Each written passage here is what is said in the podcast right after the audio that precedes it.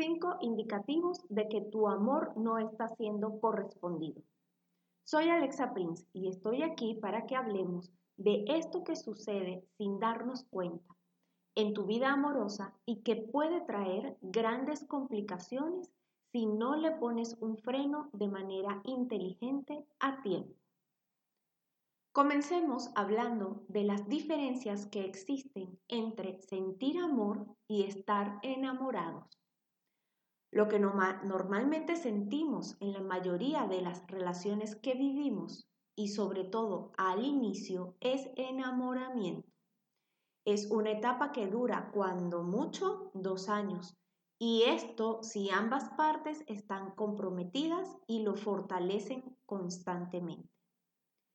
Durante este proceso de enamoramiento, se van conociendo, se va consolidando sus sentimientos y puede o no que surja el amor, siendo entonces el amor un sentimiento mucho más profundo, sereno, sincero, comprometido y maduro que se va comprendiendo como un sentimiento sin apegos ni necesidad de control. Todo lo contrario al enamoramiento, el cual está regido por la posesión, la necesidad y la demanda de afecto. Por supuesto que existe el amor a primera vista, pero este sería un tema súper extenso del cual podemos conversar en otra cápsula si te interesa el tema, por favor, házmelo saber y déjamelo en los comentarios. Continuemos ahora que estos conceptos están un poco más claros.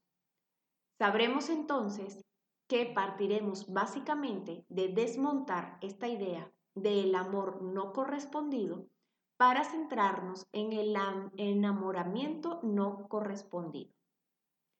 Ahora, analicemos cinco aspectos que indican que no estás siendo correspondida o correspondido en lo que sientes. 1. Eres tú quien constantemente busca el acercamiento. 2. Sueles excusar a la persona en cuestión por su falta de atención. 3. Sientes que por alguna razón no están en la misma sintonía. 4.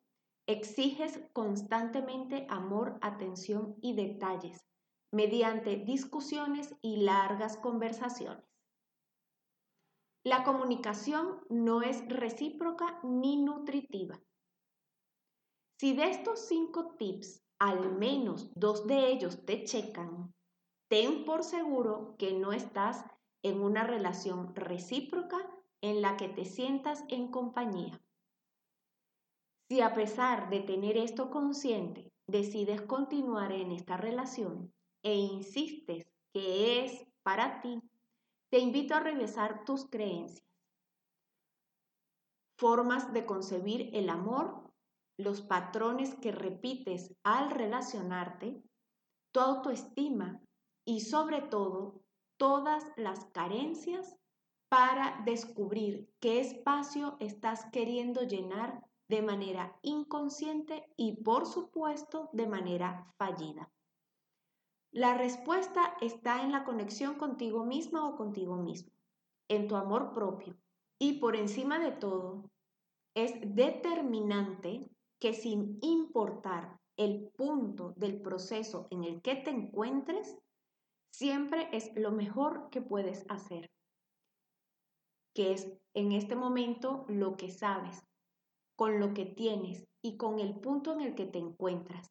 Así que di, a pesar de estar en esta situación, yo me amo y me acepto tal y como soy. Soy Alexa Prince y estoy aquí para apoyarte y acompañarte en este proceso de sanación. Para tomar una consulta conmigo, puedes escribirme por Instagram a Alexa Prince o por Facebook a Alexa Prince Sanadora. Escúchame en Spotify como Alexa Prince y en Milk Emisora.